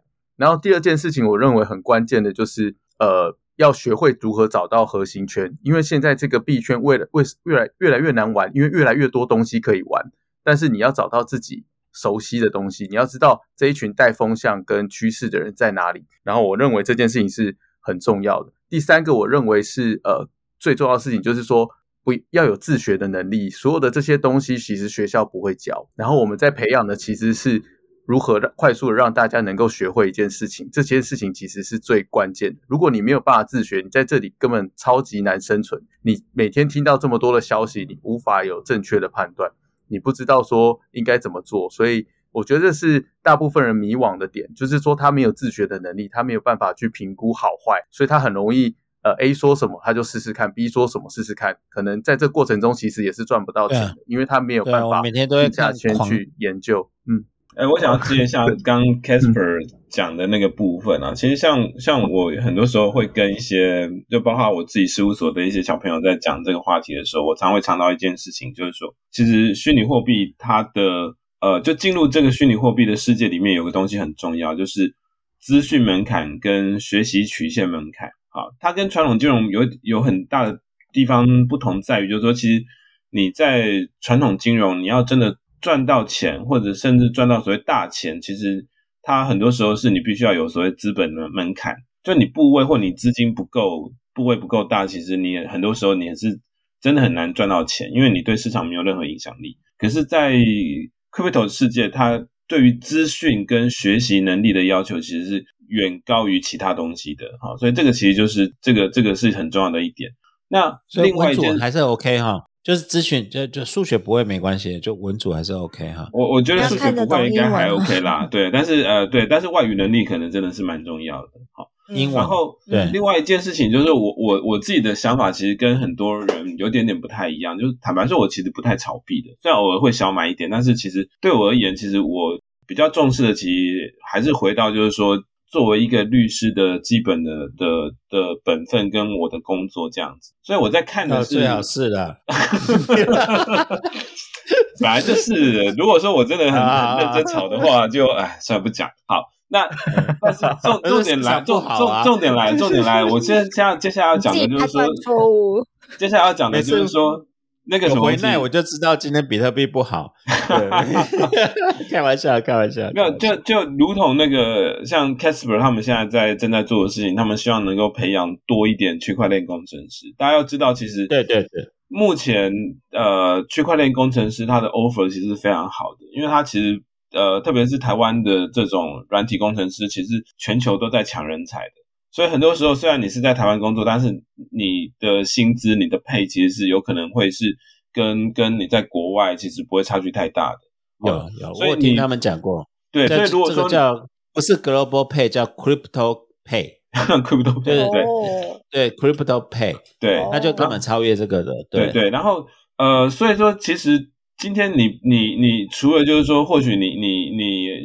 在这其中，你得到一些所谓财富密码，或者是财富自由的的机会，哈。那但是我觉得，除了那个之外，因为坦白说，这个东西其实就像股票一样，它其实会有会有熊市，会有牛市，会有运气的问题在里面。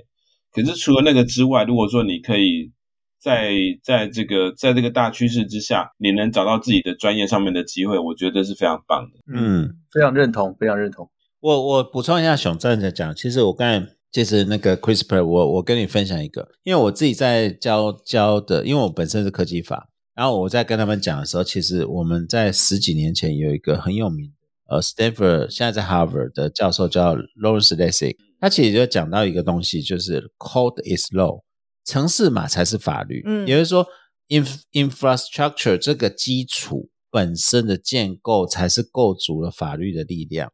所以我们为什么去切入区区块链？也就是你刚才在讲说，虽然我们文组很挫折，没办法参与这个城市码建设，但是城市码建设参与本身才是建构真正的秩序。我不知道这一点你怎么怎么回应呢？对啊，所以还是要补习学一下。我非常认同啊，我非常认同，因为我觉得我我我没有别的意思，就是说我认为法律上。有很多事情来来回回，其实在写这些合约，其实是非常高成本的事情。如果能够透过城市来解决的话，当然会更加的有效率。对对，然后也可以呃更公平这样子啊，因为在法律学习的成本没有。我的 crypto 世世界里面，其实你智能合约先主宰了 fundamental 嘛，对，其他再说嘛。那这某种程度就是法律啊。对啊，对啊，没错，没错。而且，但是就是说没有被到一个监管的。考验啦，因为其实写这些城市的还是都是项目方嘛，他并没有被监管，所以我觉得这一点事情上还是差了一点。这样不会啊，不用被监管啊，谁理他？就船不要靠岸就好啦。等我们慢慢的茁壮，那这个船到底是国家需要这个船，还是这个？这不是你们在想的事情吗？我们对啊，对啊，当然，当然，我们会希望就是能够被监管的程度越来越少，用更好的合约来去限，就是让大家更多的参与这样子，这是。呃，币圈人的思考这样子，让大家更多的参与，而不是更多的限制这样，或者监管本身让国家能够配合的，或者跨蛮难的，跨我我觉得蛮困难的，对，就是 crypto 世界本来就全世界的，所以它也不能透过某一个国家或是去怎么样的限制它，它其实本来就是跨国界的，对啊，所以你说谁要来监管也很困难，其实现在也很明显，就是说，嗯，禁止也不是一个很好的方式，对。其实它还是呃无国界的这样，对啊，你真的哦，我这边就是真的单刀单刀切入了。CRISPR，你在投入 CRISPR 呃 Crystal 那么多年了，CRISP 呃 Crypto，我这嘴了 Crypto，Crypto 这么多年了哈，不是 Crystal 那么多年了，Crypto 这么多年，从银金融业到这边，你真的相信？为什么你的动机，这个核心的信仰在哪里？呃，就是你真的相信这个会 carry out 吗？就是国家不会拦阻这个比特币真的能成功，然后能 survive，然后这些 Ethereum 这些，这这这个是一个大灾问，但是一个核心问，你的信仰的基础在哪里？我我是结果论啦，我觉得如果呃比特币它政府如果能够禁止的话，它不会到现在是三年的。我觉得结果论已经证为证明了这件事情，政府很难直接伸手把它玩死。所以我一直说比特币为什么它能够存在，就是摔不坏、玩不烂、走得慢。然后，嗯，其他人是哦开发很快，那但是就越中心化。比特币已经几乎非常的去中心化了，但是它的开发就变得很慢嘛。对啊，所以我认为，呃，以结果论来看，我觉得政府很难伸手在这个市场上做很多的限制。但是他还是很担心影响到他的地位嘛，所以他当然会用另外很多的方式去想要监管它，但主要其实也是为了保护人民吧。我觉得很多人在这里面会很容易受伤，所以这也是为什么教育很重要。对，是保护人民还是控制人民吗？对呀，对啊，对啊，对啊，对对对，这是这是另外一个观点，另外一个议题了。这是另外一个议题。对。我不晓得嘞，有，所以我的问题就是，现在到底有多少人愿意移民到元宇宙？对，因为不就是你们一直讲嘛，就是这个先机呀，或者是时机呀什么的。这像我们的父子辈也好，像我们的长辈，他们不会去理解这种东西啊。那你们在 Open Sea 不是 Open Sea，你在 Sandland 买了土地，Sandbox，Sandbox，Sorry，买的是 Land 嘛，Sandland 没有错啊，对，Sandbox 的 Land。生 best 的 land，对你买了土地，然后你买，可是他们不会参与啊，他们看到还是房地产啊，他们看到还是土地啊。呃，我不晓得这些父子辈有没有参与，我不晓得，搞不好草地集团还是有，生 box 草地集团还是有他们，那不一定，这个不一定了。欧 money 有没有在里面？我的问题就是说，是不是还是只是一小群人在这边互相，就是在一一小群里面，在这边互相换来换去，转手来转手去。对对，这个这个其实 s u p e 我要问的问题，像那个 Bieber 他的那个画作，其实他就是小，就是小群人在互相里面转来转去，而已嘛？这个就是我问 Casper 跟熊詹律师问，我我跟 s u p e 的感想是一样，就是 NFT 啊这些东西，是不是到最后其实都是同一群人在炒作，再把价格再累积上去，其实跟主流社会是断开来。对啊，就是就是转来转去，转转手来转手去而已啊。这个问题，我不知道你们愿意回答吗？呃，我觉得这个问题非常好啊，就是，嗯，我觉得我认识的人，然后在这个圈子里面的有一群新的人，就是认识 NFT，他 DeFi 也没有玩过，他也没买过币，他也没有玩过 GameFi，他是因为 NFT 才进圈的。然后这群人其实，嗯，喜欢这个东西为主啦，所以其实今天这个炒作的价格，我觉得还是很小众，但就是但还。但是我觉得进到主流市场是因为开始大家这些艺人带进来的主流市场，所以其实它的知名度很高。但我认为有许多人对开钱包买 NFT 这件事情，我看到每一个项目方都还是在介绍这件事情，所以其实 NFT 吸引了非常多人进圈，但是这个门槛还是很高，所以很多人其实对它的理解还是很很虚的。就很像我们刚刚一开始在在说 N 那个比特币是。就是有有实体吗？这件事情 的很多人还是很对对对对对，还是对于那个 T 的购买是要透过钱包，很多人还是搞不清楚这些事情。对啊，像那个黄黄春明还是黄明春那个玻璃心那一首歌，嗯，他不是做 NFT 吗？你今天去买 NFT 的原因是因为你知道它会涨，还是因为你支持这个人？哦，Good point。对，这个要问 Casper。对，其实这个是一个关键点，对不对？嗯，对，就是在币圈里面，如果单纯看价值投资这件事情，用金融的角度来看的话，会觉得满满脸问号了。嗯，就是说你在想说，我没有他没有内在价值啊。嗯，对对对，的确是他没有现金流啊，满满脸问号。然后那首歌是不是真的就是，嗯，他放到垃圾桶把它销毁了？那是不是持有它的人能够付得到这个版税？其实这些事情都是很值得讨论的。但我。觉得现在买的人其实是买这个 IP，他喜欢买这个知名度，买认识他。那你说在这个歌曲上的价值，或是呃宣传上，因为他做了蛮多系列的，其实也就是给歌迷买，因为其实总是有铁粉会认同他这个观念跟价值。然后对创作者来讲，他也想要展示说，透过他的作品的交易，呃，黄明志还是可以一直得到这笔钱，然后就是这笔收入。那黄明志说他不会去动用那个金库里面的以太嘛？或许他可以拿这个以太去做他下一步想做的事情的开发。那我觉得变得就是说买 NFT 也是抖内他嘛，就是希望他可以在创作上面。对啊。那其实回到这个，就变成说这个反而比较正向一点。你把它变成一个抖内或者一个。体验的参与，呃，那个香香教授，我现在想到，我们每一集都可以做 NFT，然后我们就可以接受抖内了。我很久以前就跟你讲个事，可以哦，这样我们就可以接受抖内了。没有，对啊，我们就不是我们发行 NFT，我们是卖 NFT，对不对？东海，我这个概念就可以了。对啊，这样子就不是这样就不是收入，这样就是他们赞助，我们就可以收抖内了。所以各位听众，你知道为什么我们一直挣扎在这个议题？其实有需求。有实际的需求这样子，对对，我们赶快请那个 CRISPR 帮我们写一个，对啊，可以有，可以有。其实我我可以成为一个法律的 consulting 的道，就是持有这个 NFT 的话，他可以在呃可以提问给你们。然后这一集其实就是我才不不理他，那个是那个是那个是熊战律师的事情，我们谁理他？哦，我就做律师的就好了。不过那个 NFT 确实确实创造一些新的新的商业的机会跟一些。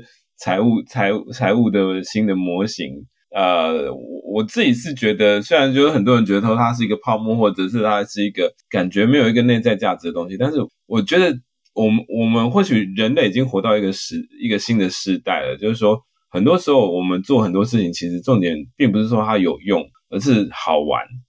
像我觉得 NFT 很多时候给我的感觉就是这样子，比如说你刚刚提到那个那个自拍的那个少年的那个事情。说那个东西怎么会有价值？重点他长得不帅，但是大家就觉得好玩呐。但是大家会为了那个好玩的那个体验或好玩的那个感觉而去买单，这样。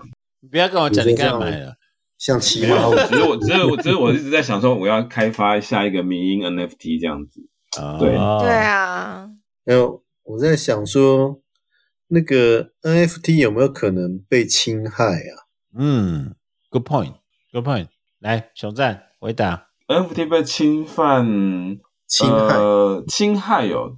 基本上，我觉得，嗯，从技术面来说的话，其实很难想象这种可能性。但是从法对从法律面来说的话，其实有可能。例如说，刚像教授讲的双发，或者是今天可能是某个。那个山寨的项目这样子，例如说好杰伦熊，然后有有有有人做跟他几乎一模一样的，然后可能那个，例如说字母名字差一个字母这样子而已，去故意搭他的便车，或者是比如说像有点像商标的那个那个什么去，呃，商标稀释稀释的那个问题存在这样子，就用别的方式去去对去去减损原本那个 NFT 的价值，我觉得这种可能性是有的。那又回到刚。对，东海吴要讲的是已经发行的 NFT，已经发行的 NFT 有没有办法被侵害？这很难哦，我觉得你是说从这像物的那个概念吗？对啊，我觉得我觉得不太可能呢，因为其实你你你都已经上，特别是他如果是上公链的话，其实嗯，你你不可能就是说，但有可能就是说，透过骇客的方式去 hacking 人家的钱包这样子，那个不太可能。啊，那个那那另当别论，但是但是理论上的话，它不太可能会被被侵占或者被盗取这样子。OK OK，我的意思说，如果他不大可能被侵害的话，那法律就没有保护他的必要了。嗯，我就跟你讲了，就是说这个链的变成是规则啦。我觉得不，他之后可能侵犯的方式比较会接近所谓，例如说智慧财产权的那种状况。例如说，像刚提到的，其实我觉得，如果特别它是一个，例如说冠名权，或者是呃，例如说以名人为代表来发行的一个 NFT 的话，其实它的那种表彰的权利有比较，我在我的想法比较接近像商标，或者是例如说有点像，例如说呃，著作人格权的那种概念这样子。嗯嗯嗯，人格权，对对，不好意思，还是必须要回到就是比较传统的法学的观念去做一个类比啊。对对。有的时候我可以理解东海会讲啊，就是说，呃，我刚才讲功能上，这个 Casper 在慢慢帮我们补充，智能合约上了公链以后，几乎是不可篡改。除非你被盗用，盗用也是盗用方的事情，在公链上的事情不会不会改变，那就很像经过公证人公证的东西一样。嗯，但是公证人之后的东西，它的最后是不是真还是假，那才是真正的问题。他公证的东西本身是真还是假？不是，他公证的过程，我今天公证你有这个公证过程没有问题，可是公证的东西本身是真的还是假的？就是，例如说，我今天有一个茶壶，那这个是唐代留下的茶壶，公证人说，哦，你有这个茶壶，他只能说你有这个茶壶，你有这个茶壶，他不能公证你说这个茶壶是真的还是假的。你这个唐代到底是唐代、现代还是淘宝上不？对啊，对啊，我不知道这样子，Casper 可以。可是认同，可是官方的官方发行的，如果我们认同它是官方好了，官方发行的这些 token NFT 其实都有序号的，这些序号他们都会把它整理起来，所以甚至有些网站是可以确认这些序号，所以才会有这些序号的稀有度，因为它后面会有一些 meta data 的资讯来去查询说它到底发了多少个金头发的猴子，或是今天这个肤色怎么样，所以其实是可以查证这件事情它。呃的内容的，就是说它的内容物是可以跟这些东西是对比。那如果说你发行了一个新的，跟这东西是不一样的，其实是可以确认。但是就是说，当 NFT 上架在一个平台上面的时候，还是需要某一个，就是 OpenSea 还是需要去认证这个事情，因为其实长得一样，在前端看起来是一样，但后面可能长得不一样，到 Token 序号不一样，但前台显示的都是那张图，所以这就是为什么说到底是不是会被侵害权利，就是说。呃，我认为如果是你自己能够懂区块链，你自己去查证后面的这些 meta data，你就能够确认这个 token 是官方发行的。但是你看前台荧幕显示的东西，有可能你会遇到诈骗，买到假货，有点类似这个意思。那刚刚有讲到说会不会被侵害，就是现在有了无聊猿嘛，大家就想要去蹭他，那就会有发帮他说无聊猿应该有一个太太，所以帮他发了女生的无聊猿，他们应该生了小孩，所以有 baby 的无聊猿。那这件事情是侵害他，那他还是正版还是盗版？这件事情也是一个社群讨论。延伸著作啊，对对对，延伸不是延伸，他不是延伸做，他是偷他 idea。就是说我今天发行方有一个这个东西，另外人就蹭那那他说，那我们帮他凑个太太跟儿子。那个是那个是 NFT 的问题，可是，在创作本身，它是一个延伸，它是一个延伸。哦，也是哦，对啊。它是一个作权，所以后面的发行链的方，就算你发行，所以我的问题就在这里：你今天做了一个侵权的衍生著作，可是你还是做了 NFT，然后还是有人买单的时候怎么办？哦，那就是项目方要去处理啊。嗯，我我的问题就在这里啊！你今天不管是就是你你在发行方，你随便拿了别人的东西来做，拿去做发行。对，然后可是经过区块链，经过 NFT，我们去认证说，哎，有这个序号，你拿到这个。可是问题是，你的源头是违法的，对，你的源头是侵害作权的，那就是一个问题。我这边可不可以拉回来一个东西？我这边呼应 Casper 讲了一个是 business model 问题，就跟球员卡一样，我们一直担心说，就像 s u p e 刚才讲，就是说我的源来源是违法的，NFT 它只一个技术确定表彰而已。但是最重要还是那个发行方的 credibility，就是他的信用度。所以你还是要系在这个人身上。对，所以今天如果我是认真发行的，例如说原版的公司，我不会说发了一百张以后我又超发，因为我后来就不要卖了。所以我们也可以认识，就是当然 Sandbox 它有另外一个 Sandbox，还有一个所谓的你持有 Sandbox B 可以参与投票。但是 NFT 另外一个就是说，其实你的参与者、你的持有者也等于可以投票，等于公寓大厦一样啊。你是住户，你可以 你可以决定要不要再多发，好，大家一起决定，一起承担。但是今天如果不是那个状况，就是说有治理币的这个权利的话，就是你公司也要好好思考一下，我要不要把我以后的招牌砸掉？嗯嗯嗯，我不要这样。解释 Casper，你觉得通吗？你把你的信用、你的 credit，对你你的信用全部砸掉，那你后面的东西都没有价值。发，我就继续发，我觉得可以赚，我就继续发。比所以虚拟货币 crypto 它其实有一个蛮奇妙的东西。第一个是是它建立在两个东西，一个是机械数学上的确信，像比特币，还有信任。对，信任。比特币第一个建立是在数学上的确信，因为它都要靠数学去算才破解嘛。再来在。每个人都有权利，所以信任你要信任大家不会危害自己的事情。这是虚拟货币最奇妙的事情。我我观察到现在了，它的确碰到一个人类的本质，它用一个不变的东西，你没办法篡改的东西，还有一个人性本身来当最后的你们一直在跟我讲 NFT，它就是买一个 certification。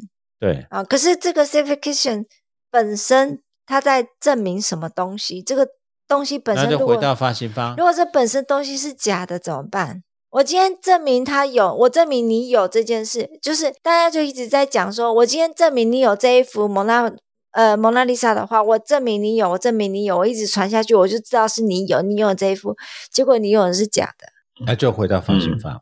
那么那你讲的是，现在有人在做这个技术，就是把照片上链。然后这张照片能够确认是不是当时在这个活动上面去拍的哦，所以现在另外一种在做验证的技术，就是说他转了多少手，可是那是照片这张照片在链上面的一些转换的数据，是不是能够回溯到这张照片的源头？这样，所以如果是那张照片发行者他发行的上面，他就记录的是这个作者，就可以溯源到这张照片了。现在也是有在做类似这样的技术，但是刚 NFT 这件事情，发行方定义了这个。token 是他们的，那呃会不会蒸发或者是什么？我刚刚都一直讲中心化，但事实上这样的组织也很希望避免中心化，所以都会希望是持有 NFT token 的人能够给这些组织建议。因为我一直说这个组织都比较是 button up，所以其实他们会愿意去聆听社群声音。其实我们会目前看到成功的专案，就是这一件事情做得很好。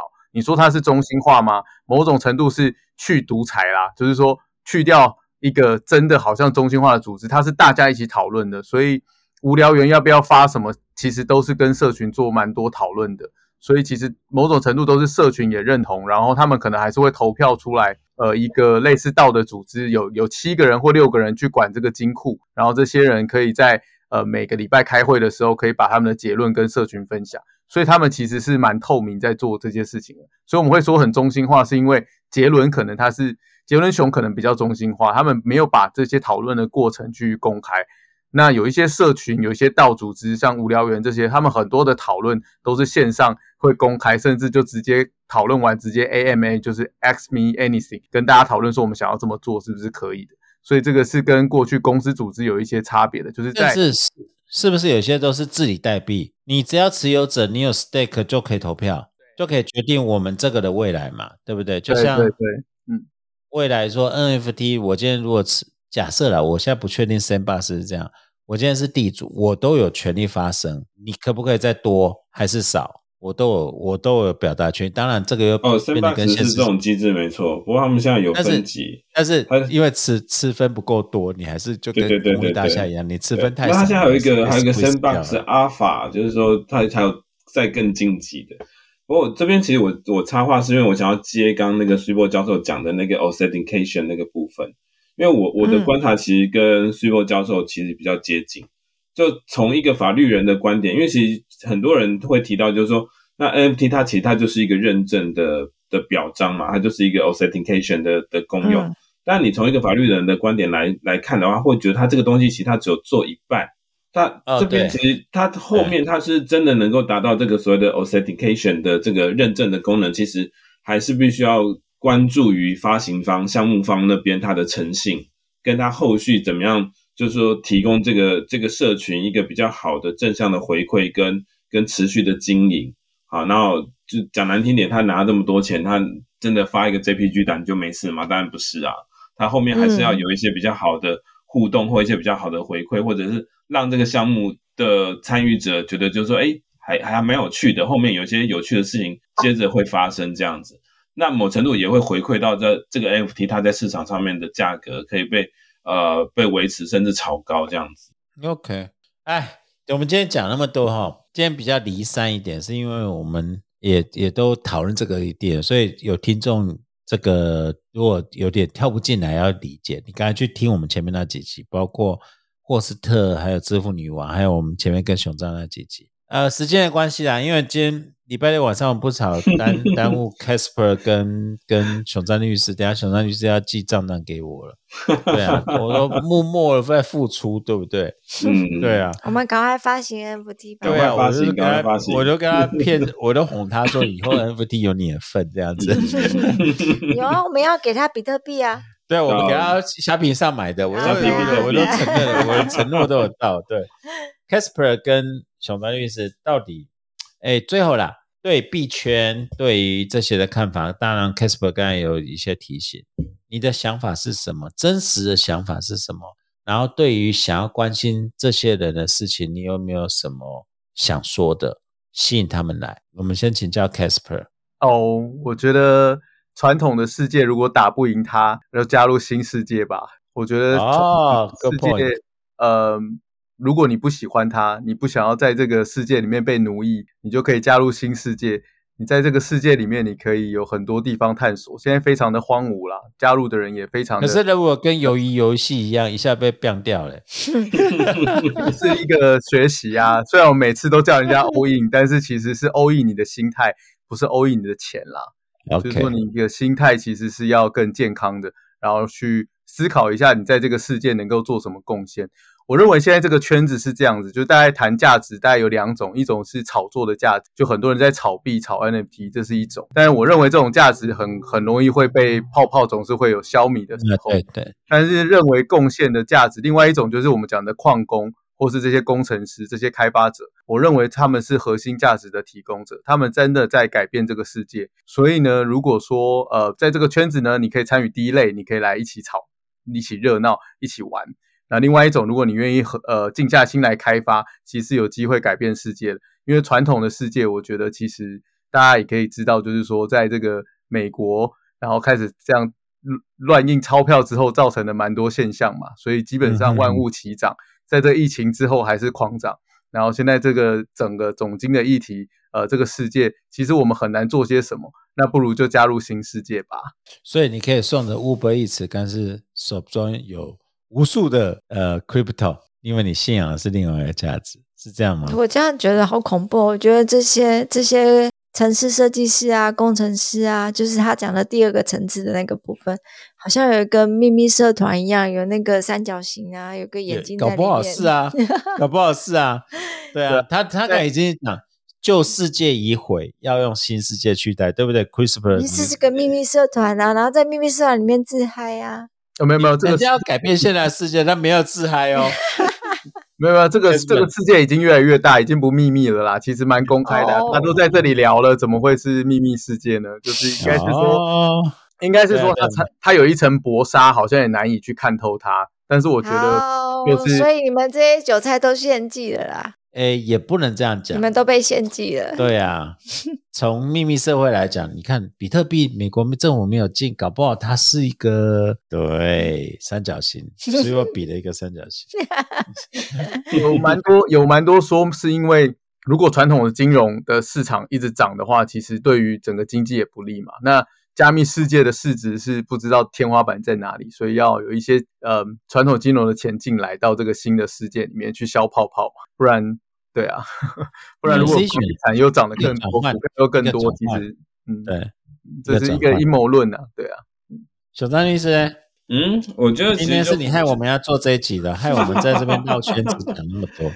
没有，应该应该这样说，就是说我其实呼应到我我刚刚提其实提到的一个一个东西啦，是因为我接触的做 crypto 的团队，坦白说还是以以国外的团队比较多数。那当然，我相信台湾也有很多团队很努力的在做一些项目，但是呃，但是跟跟就是说炒币的人比起来的话，呃，可能他们是相对比较寂寞的。好，在台湾做项目是相对相是相对比较寂寞的。但是呢，我必须要讲，就是从一个比较长远的角度来说，呃，好好的去思考，就是说自己在这个新的产业或新的这个世界里面的位置。呃，然后呢，在这中间建立起影响力，我觉得这个是很重要的一件事情。那我也真的期盼台湾的团队能够有更多更杰出的，比如像 Perpetual 啊，或者像呃 XY Finance 这样子的，就是可以让国际看到的这样的团队越来越多。嗯，有没有超正面？你今天都讲什么官话？你都没喝酒的这样子，这样不行。现在不是改喝茶吗？我们这这样子，我们要我们这个节目下艺人的的角色解除掉。这不行，太正极被降级了，太正极了，就是快要跟不斯特同级了这样子。没有啦，没有了。东海湖嘞，上级指导员，今天我最大的愿望就是在元宇宙里面创办元宇宙。哦，你这个讲的超哲学的。那要先发一个 NFT 啊，然后再去 Sandbox 买个地。然后带着你的居民，对啊，你没有在 Sandbox 买个地，你没有开个店面，你要卖什么啊？啊，Good point。对，我们带他去看，可是我们现在是不够啊，我们要凑团才买得起啊。你没有个店面，你要卖什么？哎，你知道我们越说越玄呢。我觉得这一集我本来以为是科学节目，结果变成哲学节目这样子。本来就是一个哲学本质性的问题啊。对啊，信任是什么？价值是什么？对啊，价值是什么？嗯，价值是什么？价值跟价格。权利是什么？权利是什么？不过我觉得我可以理解。你看，以我一个作为那种三国志时代的玩家那一种，我就可以知道说他们对这种的热情是在投注在三国志上面那种感觉。就是要推翻啊！对啊，创造新世界。你好老哦。对啊，我觉得你看我刚才一直做做球给 Casper，他就是说我们钱算什么？钱还是很重要的，有没有要？对啊，钱算什么？USDT 就好了，没有没有。好啦，我们今天先聊到这边。今天很多哈，那今天没有聊诈骗的东西，但是我们今天聊了很多本质的东西。然后呃，听众们听不懂也没关系，很多财富密码其实就来买 NFT 吧，我们准备要发行了，对。对然后很多财富密码，懂内我们这样子。对，刚才其实前面就有解盘到到底比特币会到多少啊？以太嘞？对啊，Casper 你没有交代以太，对，你没有交代以太，你没有交代以太就这样跑了。好了，先喊到五千好不好？好，现在五千，反正一个是十七万，一个是五，哎，不，一个是十八万八，二十八万，二十八万八，一个是五千。哎，你这样对以太大小眼，你亏你还在做以太。我说长期、长期、长期一定会到了，短期我不敢讲，好不好？不要这样子。没有一个二十八万八，一个五千，这差很多，好不好？因为狗狗币会来乱呢。啊，对，还有很多竞争竞争链啊。对对对对对。但是这个精神其实是改变了很多啦。嗯，我觉得在哲学上，在法律上也带来很多的思辨跟思维，我觉得这是正面的。嗯，对啊，新世界旧世界，新时代旧世代，元宇宙旧宇宙，实体虚拟。我一直在想，我如果在那个元宇宙的 Nike 买一双球鞋，到底谁可以穿？你可以加印啊，他就会跟你赠送很贵的费用。啊，你可以下载 App 了，App 它就会穿上去了。啊！你是说我的虚拟的人，然后会穿上虚拟的鞋？对对，那到时候我就跟你讲，全部都羽羽化了嘛？对啊，但是不一定羽化。我跟你讲，到时候很麻烦哦。到时候有那个 FB 的 MetaVerse 跟另外几家公司不合，你要多买几个。我就好好的穿我的 Nike 不行吗？好啦，我们今天谢谢 Casper，跟谢谢我们熊赞律师哦，然后谢谢，对，然后年关近了，祝大家平平安安，然后关注一下欧米。我们在元宇宙永生吧。这是 slogan 吧？这是什么东西？完蛋了！这是新的 slogan 吧？我们在元宇宙永生吧？终于找到核心价值了，是不是？对，小赞，我们竟然没有提到子衣神教。我们今天最重要的是要创办一个神教，对不对？这个 s u 真的是很上道，这个 slogan 好。对，OK，好了，我们今天先到这边，其他没聊完的部分，拜托各位听众朋友，我敲碗求我们 Casper 回来。因为开始我刚才就讲说，他其他有些东西隐藏没讲，还有很多可以讲。对啊，因为他是讲师，他刚才就讲说没有价码他不讲。好了，他你付他比特币吧。我只能哄骗熊赞律师，Casper 这么听我弄不来。没有啦，谢谢各位，好不好？Casper 今天谢谢你，好，然后也谢谢谢谢我们熊赞，谢谢我们东东海舞。OK，、今天先到这边，讲不完的东西就是吊吊胃口给各位。OK，好，谢谢，谢谢，谢谢，先到这边，okay, 拜拜。拜拜 I traded for just a spotlight in time. Starlight beat me down on Broadway.